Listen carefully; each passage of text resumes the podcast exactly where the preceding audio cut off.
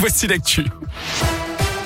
Et on jette avant tout un coup d'œil au trafic pour cette fin de semaine, dernier week-end avant la reprise. Bison futé le drapeau vert dans les deux sens aujourd'hui et demain. Ce sera orange dimanche dans le sens des retours. La circulation sera dense dans l'après-midi en direction des grandes métropoles, notamment sur la 43 en provenance de Chambéry et en direction de Lyon. À la une, évidemment, le réveillon de la Saint-Sylvestre, les dernières heures de 2021.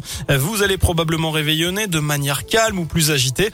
Sachez qu'avec le rebond de la crise sanitaire, le gouvernement appelle à respecter certaines règles pour cette soirée du 31 décembre.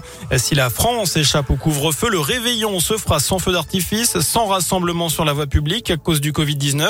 Euh, pour ceux qui iront réveillonner dans un restaurant ou un bar, il faudra manger et boire assis.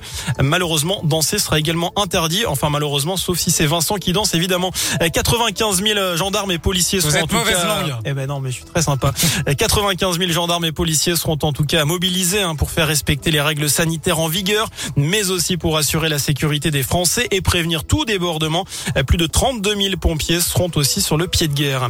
Je vous rappelle que le Citral déploie un dispositif exceptionnel ce soir. Les quatre lignes de métro et le funiculaire Saint-Just circuleront toute la nuit. Les bus pleine lune assureront quant à eux leur service habituel. Les usagers pourront aussi profiter de tarifs préférentiels pour la soirée du réveillon. Rappelez-vous, il y a un an, jour pour jour, il se voulait rassurant. Il déclarait l'espoir est là. Allusion au début de la campagne vaccinale. Emmanuel Macron adressera ses aux Français ce soir à 20h.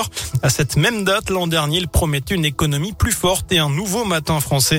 Ce soir, il dressera le bilan de cette dernière année marquée par trois vagues d'épidémie. Il reviendra sans doute sur le bilan de son quinquennat à quatre mois de la présidentielle. Alors, si vous n'êtes pas trop fatigué, demain, vous allez peut-être vous motiver à aller au ski pour ce dernier week-end des vacances. Notez que le port du masque est désormais obligatoire en extérieur dans la plupart des stations des Alpes. C'était déjà le cas en Savoie et en Haute-Savoie. Cela concerne désormais les centres-villes de nombreuses stations comme les deux Alpes, l'Alpe d'Huez, Champs-Rousse et Villard-de-Lans. Même chose dans les Hautes-Alpes.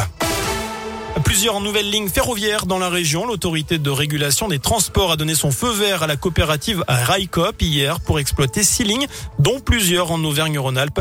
L'une d'elles reliera Clermont-Ferrand à Strasbourg pour un trajet d'un peu moins de 8 heures, tandis qu'une autre assurera la liaison entre Saint-Étienne et Thionville en passant par Lyon-Pardieu et Villefranche-sur-Saône.